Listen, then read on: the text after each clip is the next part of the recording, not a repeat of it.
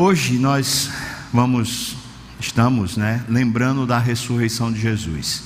Desde quinta-feira passada que a gente vem nesse processo, quinta-feira nós estudamos aqui sobre a ceia, a, o ambiente, as conversas da ceia do Senhor Jesus, a última. Na sexta-feira nós lembramos e participamos da, do, da crucificação de Jesus. Sábado, ontem, tivemos a reunião de oração aqui. E hoje, então, é o domingo da ressurreição. Queria que você abrisse sua Bíblia em João, no capítulo 20, versículos 11 a 18. João 20, de 11 a 18. O tema que eu escolhi para essa mensagem é ressurreição cotidiana ou ressurreição do dia a dia. Essa é a vida do cristão cheio do Espírito, uma ressurreição cotidiana. Então, João capítulo 20, versículos de 11 a 18.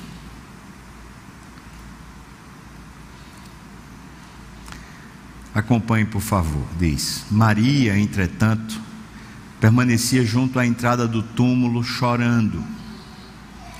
Enquanto chorava, abaixou-se e olhou para dentro do túmulo. E viu dois anjos vestidos de branco sentados onde o corpo de Jesus fora posto, um à cabeceira e o outro aos pés. Então lhes perguntaram: Mulher, por que choras? Ela lhes respondeu: Porque levaram o meu senhor e eu não sei onde o puseram. Tendo dito isto, voltou-se para trás e viu Jesus em pé. Mas não reconheceu que era Jesus. Perguntou-lhe Jesus: Mulher, por que choras? A quem procuras? Ela, supondo ser ele o jardineiro, respondeu: Senhor, se tu o tiraste, dize-me onde o puseste, e eu o lavarei, o levarei.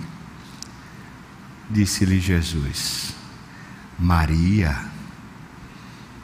Ela voltando-se lhe disse em hebraico: Rabone, que quer dizer mestre. recomendou-lhe Jesus: Não me detenhas, porque ainda eu não subi para o meu Pai, mas vai ter com os meus irmãos e dize-lhes: Subo para o meu Pai e vosso Pai, para o meu Deus e vosso Deus. Então saiu Maria Madalena, anunciando aos discípulos: Vi o Senhor, e contava que lhe dissera estas coisas Amém. Vamos orar mais uma vez? Peço, Senhor Deus, que me dê lucidez, clareza, fluidez, unção, Pai. Tem misericórdia de mim. Peço também que tu abençoes meus irmãos todos, derrama um óleo para que muito mais do que qualquer explicação humana, teu espírito alcance lá dentro. No nome de Jesus. Amém. Amém. Toda essa obra que Jesus fez, irmãos, quando ele vai até a cruz, ele morre e depois ele ressuscita, toda essa obra é a essência do Evangelho. Não pode se pregar o Evangelho sem essa obra, porque ela é o próprio Evangelho. Mas para que o Evangelho? Para que essa boa notícia? Essa obra de Cristo foi feita para quê? Qual o propósito dela? Primeiro, a gente tem que destacar isso porque é o essencial. Primeiro foi para que Deus seja glorificado eternamente. Então, o propósito principal, o primeiro, é para a glória de Deus. Mas o segundo propósito é para que eu e você tenhamos um vivo, vivo, vou destacar de novo, vivo relacionamento com Deus. Não há sentido nessa notícia se isso não levar a gente a um relacionamento bem genuíno e bem vivo com o próprio Deus. O que tínhamos antes da cruz era a ira de Deus, estávamos debaixo da ira de Deus e, portanto, nós não tínhamos nenhum acesso nem relação com Deus. Mas quando Cristo cobre a gente com o seu sangue, e quando ele ressuscita a nossa nova vida, conforme Paulo diz aos Romanos, os que foram mortos com Cristo, é certo que com ele ressuscitaram. Nós que ressuscitamos com Cristo, vivemos agora essa nova vida, a vida da ressurreição, com uma proposta bem clara. Essa nova vida está baseada na relação com Deus está toda firmada numa grande, viva, dinâmica relação com Deus. E se esse relacionamento estiver frágil, amortecido, sem propósito, sem sentido, sem realização, se esse relacionamento estiver assim, então a ressurreição perdeu seu propósito. O Evangelho perdeu seu propósito. Cristo Deus Pai e próprio Espírito não são glorificados na vida humana sem um relacionamento vivo, o relacionamento da ressurreição, o relacionamento que Deus alcança para nós. Por isso, desde os patriarcas da igreja, essa vida de santidade, o que hoje nós denominamos de vida cristã, essa vida ética, ou seja, um comportamento diferenciado, com uma cultura diferenciada, essa vida moral elevada, não por causa de uma regra, mas por causa de um espírito, essa dinâmica de uma vida diferenciada, desde os patriarcas da igreja, ela ganhou um nome. Baseado em Filipenses, baseado também em Colossenses. Formação através da ressurreição. Formação via ressurreição. E isso nos, nos movimentos monásticos sempre foi muito experimentado. Uma vida, uma dinâmica de relacionamento baseado na ressurreição, ou no poder da ressurreição de Cristo. E quando nós lemos os relatos dos evangelhos, nós vamos descobrindo que existem algumas, alguns aspectos em cada um dos evangelhos que destacam para a gente como é que a gente vai sendo formado ou como a gente vai sendo santificado por meio dessa ressurreição de Cristo. Eugene Peterson escreveu um livro chamado Viva a Ressurreição, onde ele diz: Vivemos a vida cristã a partir de uma rica tradição de formação via ressurreição. A ressurreição de Jesus fornece a energia e as condições pelas quais andamos na presença do Senhor na terra dos viventes. Então é a ressurreição que fornece para a gente a energia e as condições. Baseado nisso, eu queria passear com vocês nesses quatro evangelhos, na narrativa dos quatro evangelhos, e me deter ao final na narrativa de João. Mas a primeira narrativa então vai lá, o Evangelho de Mateus, no capítulo 28, dos versículos de 1 a 10, nós vamos encontrar o relato de que Maria Madalena e uma outra Maria foram até o sepulcro de Jesus. E quando elas chegaram lá, houve um terremoto. Quando elas estavam chegando, houve um grande terremoto, e um anjo desceu do céu e removeu a pedra e assentou-se sobre a pedra. É o que o texto de, de Mateus fala. Aí o texto de Mateus diz que elas os, os guardas caíram no chão espavoridos e elas ficaram temendo. Então ele, o, o anjo disse para elas: Não temais, porque eu sei que vocês buscam a Jesus que foi crucificado. Elas ficaram ali atordoadas. Aí o versículo 7 diz que o anjo disse para elas: E depois depressa dizei aos seus discípulos que ele ressuscitou dos mortos e vai diante de vós para Galiléia, ali o vereis. O versículo 8 diz então que, retirando-se elas apressadamente do sepulcro, tomadas de medo e grande alegria, queria destacar esses dois elementos que agora fazem parte da vida dessas mulheres. Elas estavam sem acreditar na ressurreição. Quando elas veem um anjo sentado na pedra, a pedra revolvida, não viram o corpo, nesse relato não viram o corpo, Então, diz que elas retirando-se estavam tomadas de medo e grande alegria. Elas correram para anunciar, anunciar o evento aos discípulos. Versículo 9 diz: Eis que veio Jesus ao encontro delas, agora sim, elas estão vendo Jesus, e disse assim: Salve. Um outro tradutor fala que era uma expressão do tipo bom dia, como quem saúda alguém, né? E elas aproximando-se, abraçaram os pés de Jesus e adoraram Jesus. E então Jesus lhes disse: Não tem mais. Veja que os guardas ficaram espavoridos de medo. Veja que as mulheres ficaram cheias de medo. O anjo diz: Não tem mais. Elas correm cheias de medo e alegria. E então Jesus, quando se encontra com elas, fala: mesmo elas já abraçando os pés, mesmo elas já adorando Ele, ele diz: não tem mais.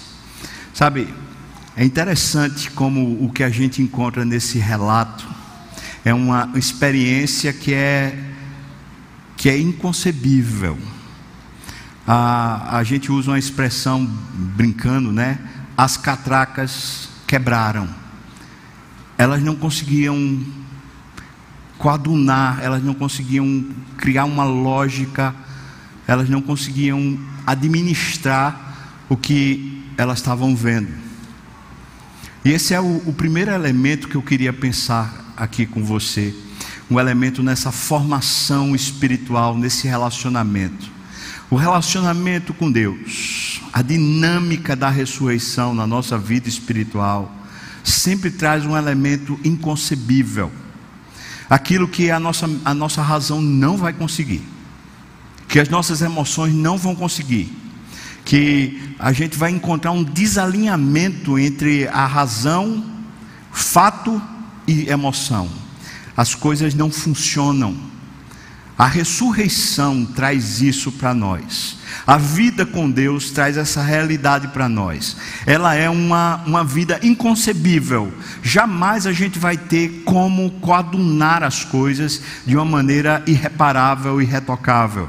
Isso quer dizer que a gente cai num campo daquilo que a nossa mente não consegue alcançar. Ela, portanto, é uma vida inconcebível. É interessante que elas, com medo, elas se prostram, porque elas abraçam os pés de Jesus. Esse elemento do inconcebível traz consigo reverência e intimidade. Ninguém pediu para elas se ajoelharem, mas quando elas veem Jesus, elas se ajoelham, elas se prostram aos pés. Não é fácil abraçar os pés de alguém, você tem que estar deitado no chão. E é isso que elas fazem, elas se deitam no chão e abraçam os pés, trazendo primeiro uma reverência gigante, porque elas se prostram, mas segundo, um elemento de intimidade, ao ponto de Jesus dizer para elas assim: Olha, não, não me segurem, não me segurem, eu ainda preciso ir para o Pai. Ou seja, esses dois elementos, eu acho interessante a referência que o próprio Eudine também fala sobre isso. Ele diz: a reverência precisa banhar-se nas águas da intimidade para, não, para que não se torne um elemento estético, frio e desligado da realidade. Imagina, por exemplo, um culto ou mesmo uma pessoa que tem muita reverência para com Deus, mas não tem intimidade. A pessoa fica distante, fica crítica, não funciona porque tem reverência demais. O medo distancia. Por outro lado, a intimidade precisa mergulhar nas águas da reverência para que não se torne em emoção eufórica. Imagina alguém que tem intimidade demais e não tem reverência. A pessoa extrapola, vira um entrão, faz o que é inconveniente então as duas coisas se misturam nesse inconcebível. Estando diante de um fato onde a nossa mente não consegue funcionar, As nossas emoções, elas estão desalinhadas da mente, onde a gente não consegue discernir, dissertar, falar sobre esse fato inconcebível, a nossa vida fica cheia de reverência e diante da presença a gente fica cheio de intimidade. Então, o primeiro elemento que eu queria dizer para você que forma a gente em santidade, ou forma a gente nessa vida espiritual, forma a imagem de Cristo na gente, a partir da ressurreição, é esse elemento do inconcebível. Eu e você não conseguimos, nós não alcançamos, é sempre além, é sempre maior, é sempre fora da nossa cachola por isso é indomável também. Mas aí vem o segundo elemento que a gente vai encontrar no Evangelho de Marcos. A narrativa é a mesma, só que Marcos vai lá e acrescenta uma outra mulher. Marcos diz também que tinha Salomé. O relato de Mateus só tem duas mulheres, no relato de Marcos agora também tem Salomé.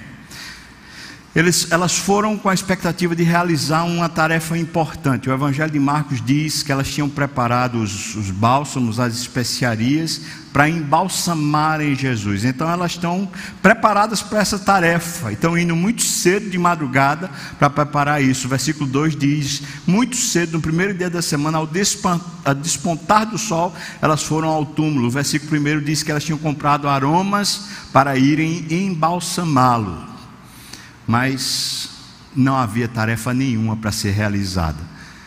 É interessante porque elas diziam no versículo 3: Quem nos removerá a pedra do túmulo? Elas estão com uma preocupação antes da ressurreição, ou melhor, antes dessa vida da ressurreição, elas estão preocupadas sobre como elas vão servir ao Mestre.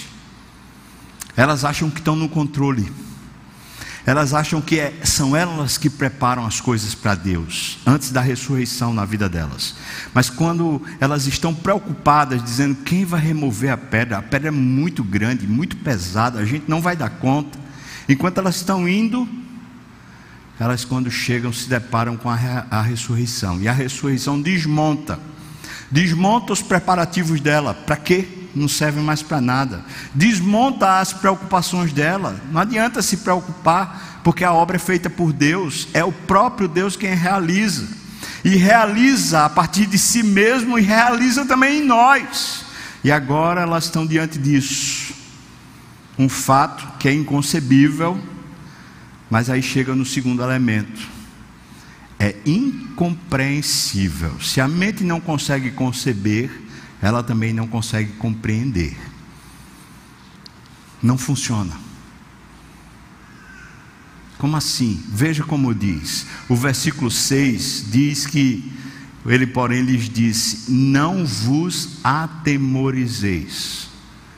O, versículo, o Evangelho de Marcos diz que elas viram a pedra que já estava removida, e no versículo 5 diz: Elas entrando no túmulo, viram um jovem assentado do lado direito, vestido de branco, e ficaram surpreendidas e atemorizadas.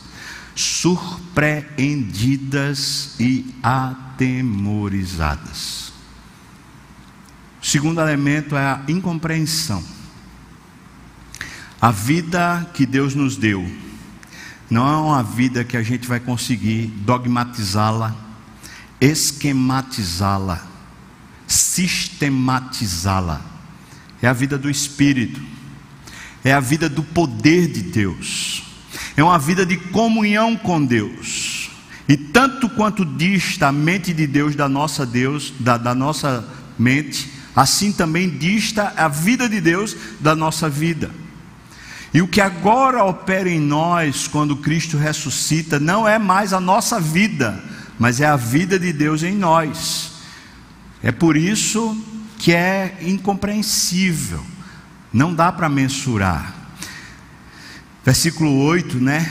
Ela em seu final, Marcos no final abrupto, né? Vai lá e diz: E saindo elas, fugiram do sepulcro, porque elas estavam possuídas de temor e de assombro e de medo, nada disseram a ninguém. É muito impressionante a narrativa, possuídas de temor, de assombro e de medo. Não é a mesma coisa? Que ênfase tão gigante é essa? E é interessante porque elas foram no túmulo para poder fazer uma obra para Deus, preocupadas em como vão fazer a obra para Deus, mas elas saem do túmulo aterrorizadas e elas não fazem a obra que foi dito para elas fazerem para Deus, porque o anjo disse: vai lá e diz aos outros apóstolos, mas versículo 8 diz que nada disseram a ninguém. A agenda toda foi revertida, a dinâmica toda foi convertida, a vida chegou e ninguém está preparado para a vida. O poder chegou e ninguém controla ele, por isso é incompreensível. Mas aí vem o terceiro elemento no Evangelho de Lucas. O Evangelho de Lucas diz para nós que também havia mulheres que eram anônimas. Veja aí o versículo 10. O Evangelho de Lucas fala que havia era Maria Madalena, Joana e Maria, mãe de Tiago, e também as demais que estavam com elas. Ou seja, várias mulheres agora no relato de Lucas. Mateus fala, falam de duas, Marcos falam de três, Lucas agora fala que era um bocado. As mulheres foram não há nenhum corpo e elas ficam confusas. Versículo 4, veja aí, diz que elas ficaram perplexas a esse respeito. O versículo 5 diz que elas ficaram atemorizadas. A mesma coisa lá do Evangelho de Marcos. É como se elas estivessem coçando a cabeça e perguntando assim: Meu Deus, será que a gente está no túmulo certo?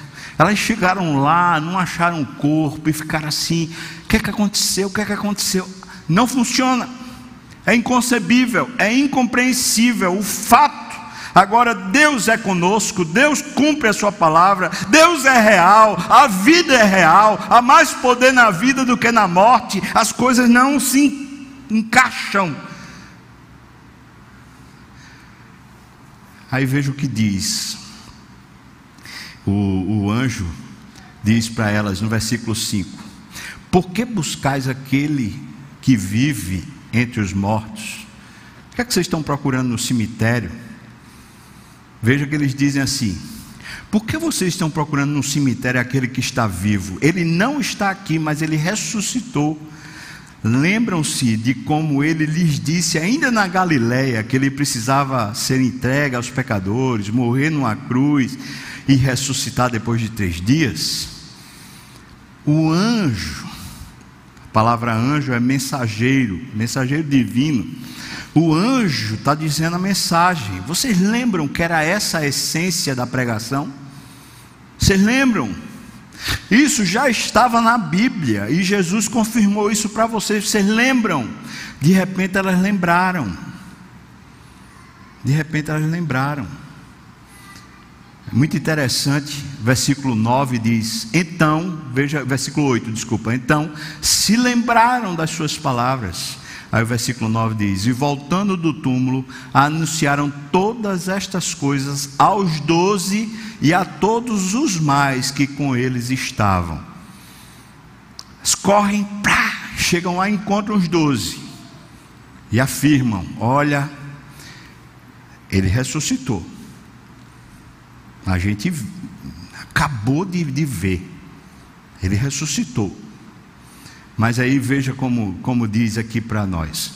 É, as mulheres todas confirmaram no versículo 10, versículo 11 diz: Tais palavras, versículo 11, tais palavras lhes pareciam como um delírio.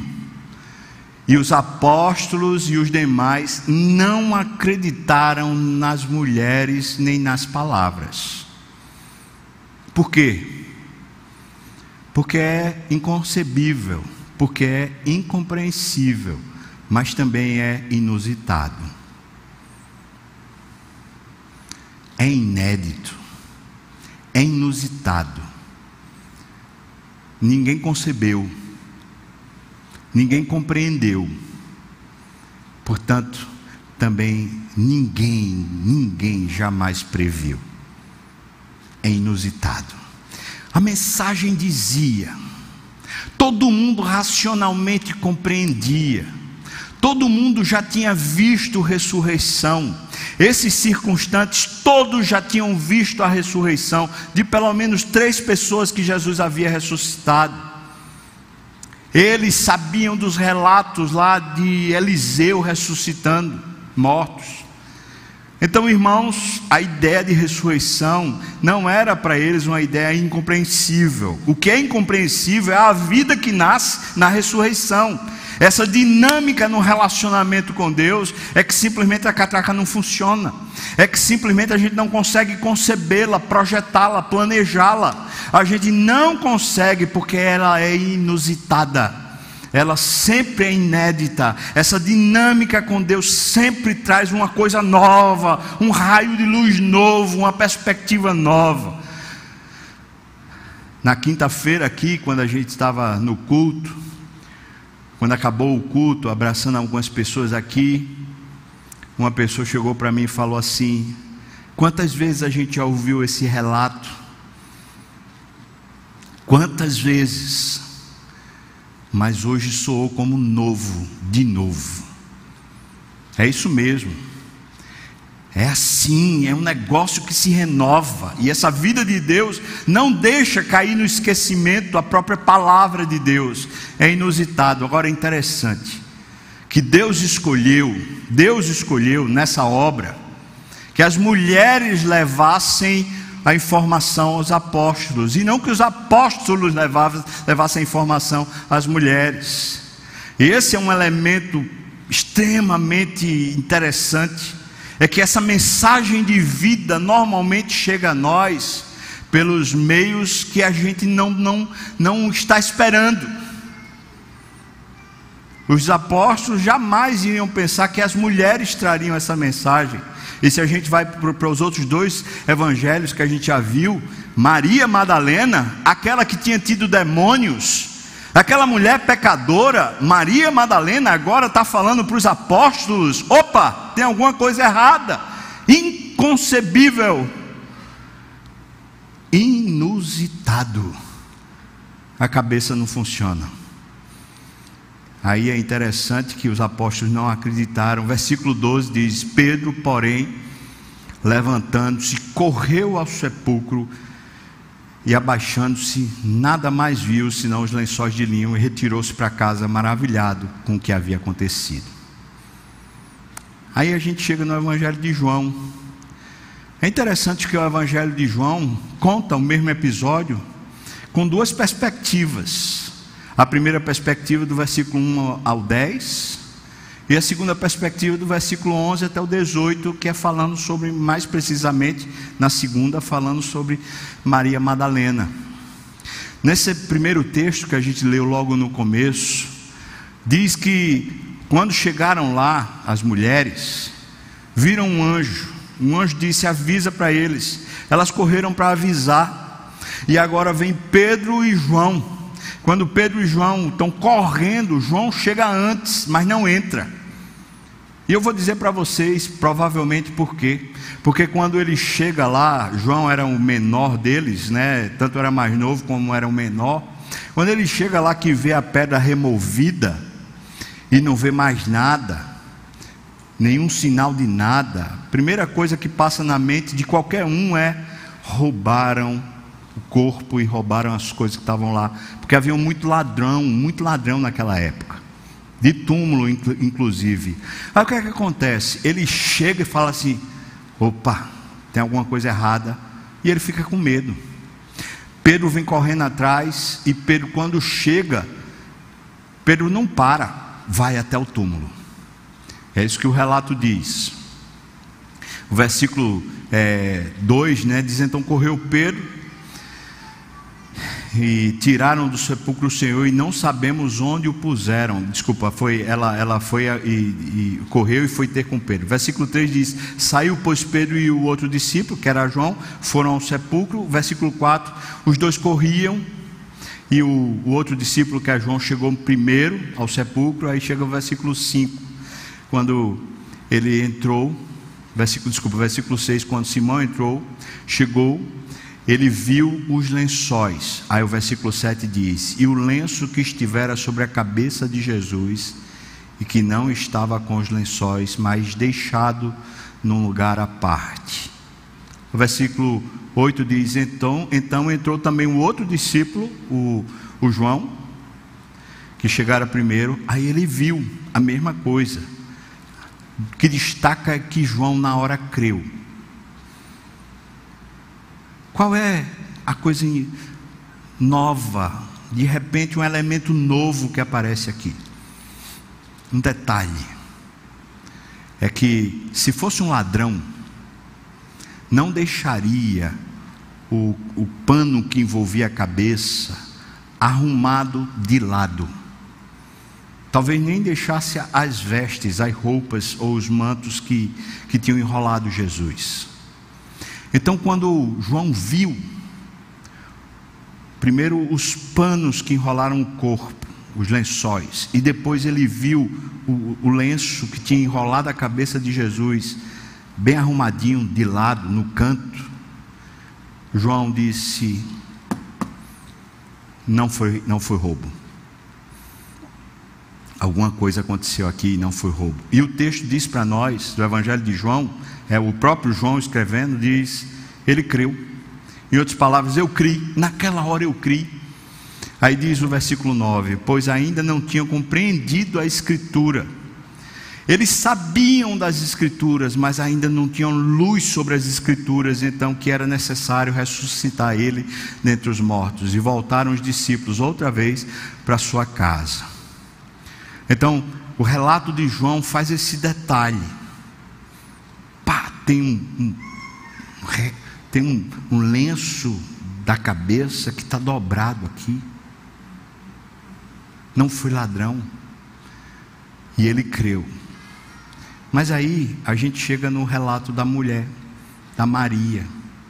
Veja que Maria, entretanto, veja aí o versículo 11, ela permanecia junto à entrada do túmulo chorando. Então, aqueles relatos que a gente leu no Evangelho de Mateus, Marcos e Lucas, é nessa parte aqui porque ela está ainda do lado de fora chorando, ela ainda não, não viu Jesus, e ela também ainda não viu os anjos, tanto que, enquanto chorava, abaixou-se e olhou para dentro do túmulo, aí foi que ela viu os anjos, e os anjos vestidos de branco sentados onde o corpo de Jesus fora posto, e uma, uma cabeceira, um na cabeceira e o outro aos pés. Agora que ela está vendo aqueles, aqueles anjos luminosos, e agora ela está tendo a experiência dela a respeito da ressurreição.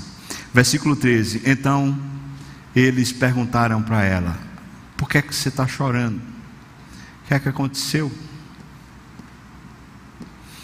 E ela disse: Senhor, se tu tiraste, por favor, diz onde foi que o Senhor pôs ele, para eu levá-lo.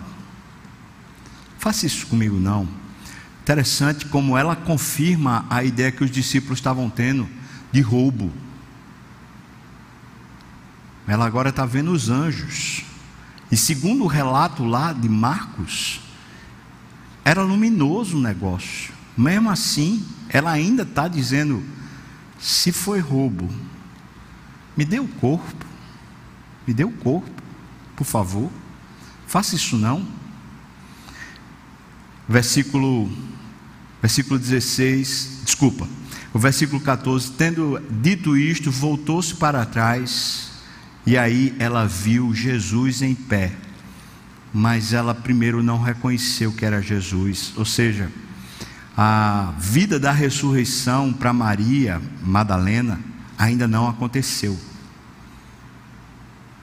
Ela ainda não consegue chegar lá ela não consegue sequer perceber Jesus porque ela está tomada. Está tomada não só pelas notícias últimas, mas ela está tomada ainda pela crucificação. Ela ainda está tomada pela morte. As notícias ainda não viraram luz no coração, ainda não ressuscitou ela, e por isso ainda ela está em trevas.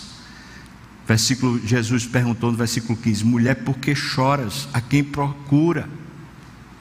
E aí ela, ela diz, versículo, no versículo 15 ainda, ela diz: Senhor, se tu tiraste, dize-me onde o puseste, e eu o levarei. Versículo 16, Jesus diz: Maria.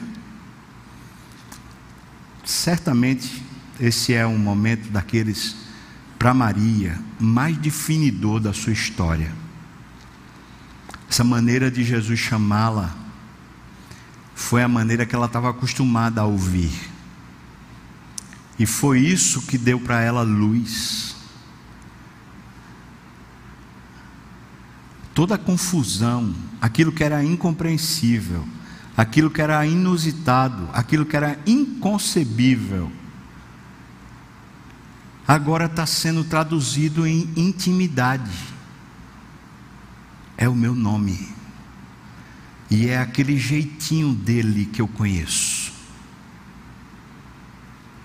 E isso faz a ressurreição ganhar brilho, ganhar realidade.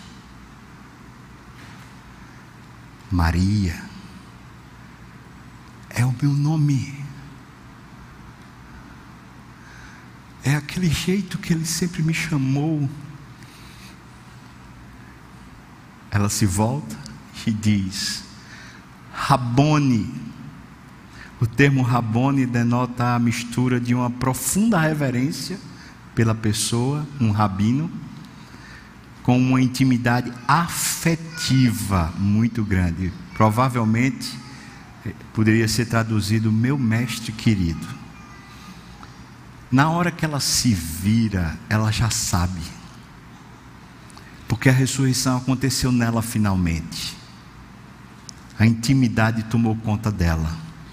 Veja que um detalhe revelador para João, um detalhe revelador para Maria, agora fazem eles se sentirem íntimos, agora creram.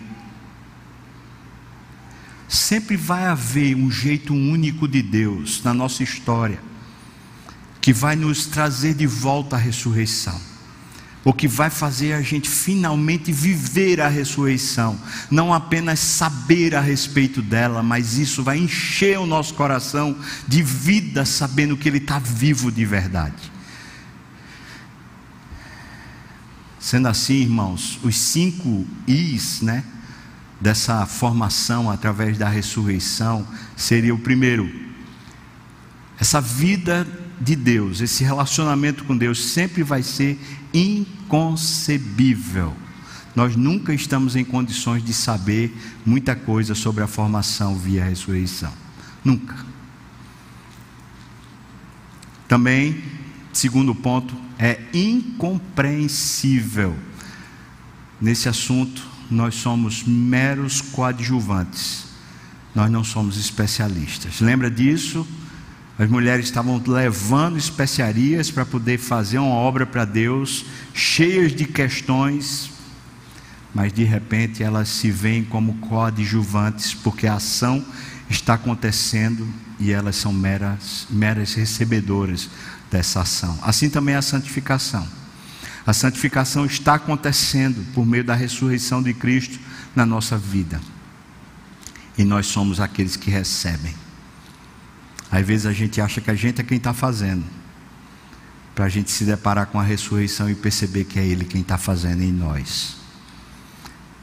Terceiro, é sempre inusitado.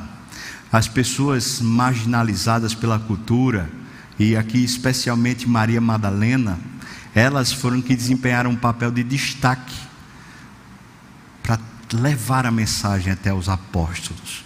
Por isso, a mensagem, a lembrança e a vida, a própria vida, essa vida da ressurreição, ela sempre é inusitada.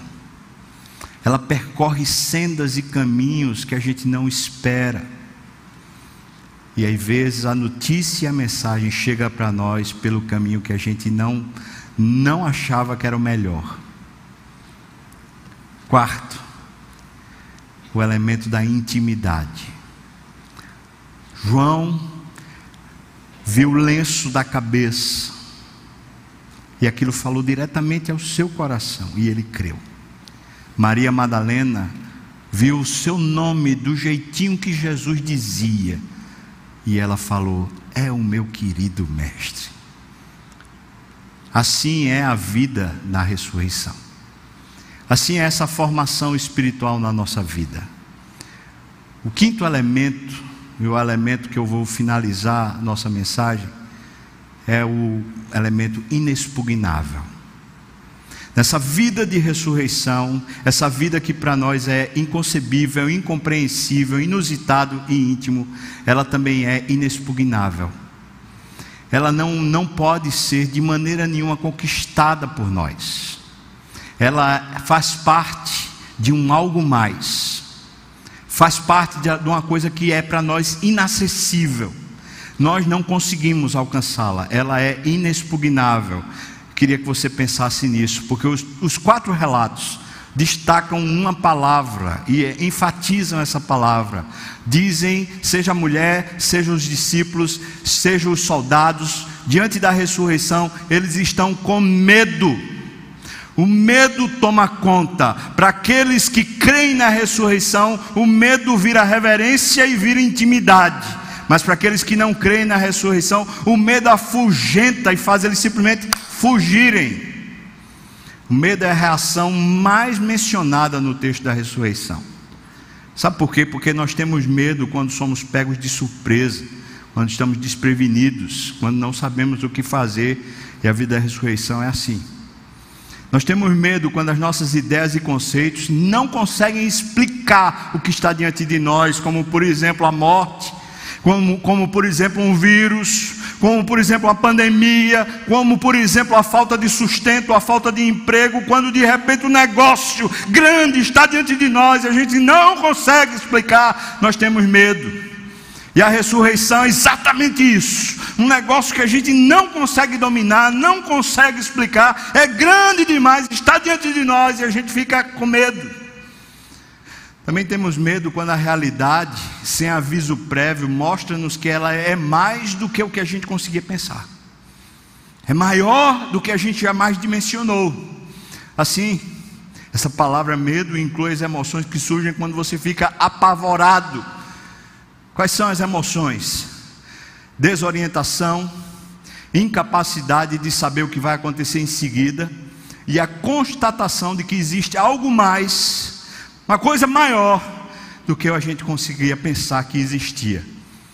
Essa coisa maior é Deus. E de repente a ressurreição faz a gente passar pelo portal da eternidade. E a gente agora não vive mais no mundo dos mortais. Agora a gente vive a vida eterna. Agora a gente vive a própria vida de Deus que nos secou e ela é inconcebível, ela é incompreensível, ela é inexpugnável, ela é tudo. Chegou. E isso é ressurreição. Esse temor é acompanhado de várias outras palavras que evocam essa sensação de fascínio, surpreendidas, lá em Marcos 16, 5. Tremendo e assustadas, Marcos 16, 8. Perplexas, lá em Lucas 24, 4. Amedrontadas, Lucas 24, 5. Admirada, versículo 20, Lucas 24, 12. Lá na referência de Mateus, a mesma palavra medo é usada com sentidos diferentes, mas sem deixar o leitor confuso. E a clareza se deve ao texto das seguintes palavras: os guardas temeram de medo e ficaram como mortos. E o anjo disse às mulheres: Não tenham medo. Veja a diferença entre aqueles que creem e aqueles que não creem. O temor do Senhor, essa vida agora ressuscitada, que tem essa santa referência e intimidade, tem um temor do Senhor. O temor do Senhor é a expressão bíblica mais comum que traduz essa percepção repentina, ou então às vezes gradual, que a presença de Deus entrou na nossa vida.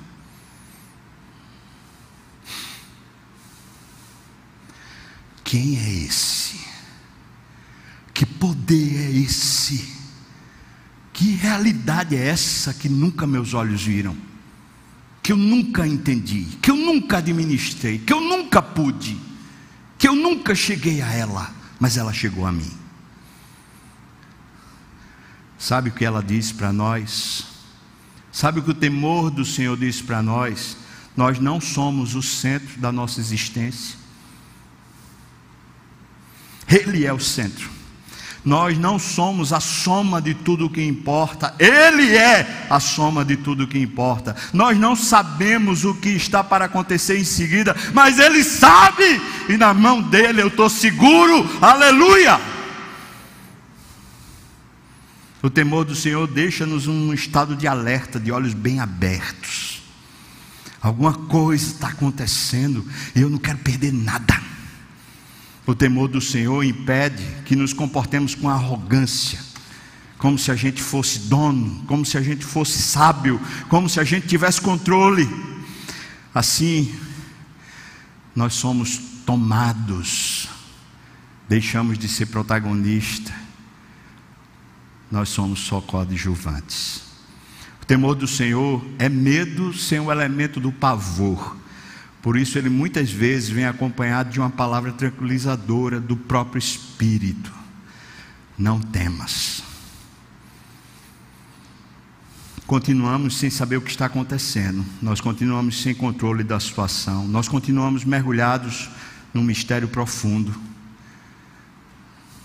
Portanto, essa palavra não temas não é retórica. Não uma tapinha nas costas dizendo para mim e para você assim: não, faz isso não. Essa palavra não temas é uma coisa que nós que ressuscitamos vai acarretar a ausência de medo. Vai transformar tudo isso num santo temor do Senhor, cheio de intimidade. A vida chegou para nós.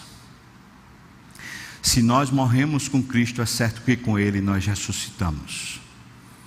E se você ressuscitou, essa vida do Espírito é para você como foi para aqueles primeiros discípulos, aqueles primeiros apóstolos. Ela é inconcebível, ela é incompreensível, ela é inusitada, ela é íntima e ela é inexpugnável. Você ressuscitou nós estamos no mesmo caminho juntos. Esse caminho agora de um vivo e novo relacionamento. Nós somos tomados de surpresa pelas notícias, mas as notícias da salvação, as notícias da ressurreição, são sempre maiores do que as últimas notícias. Você está com medo, irmão? Talvez essa foi a palavra que foi mais dita nesses últimos dois anos, ou os últimos um ano e meio. Medo. Medo. Os homens querem que você tenha medo daquilo que você não controla, daquilo que você não sabe, daquilo que para você é inconcebível.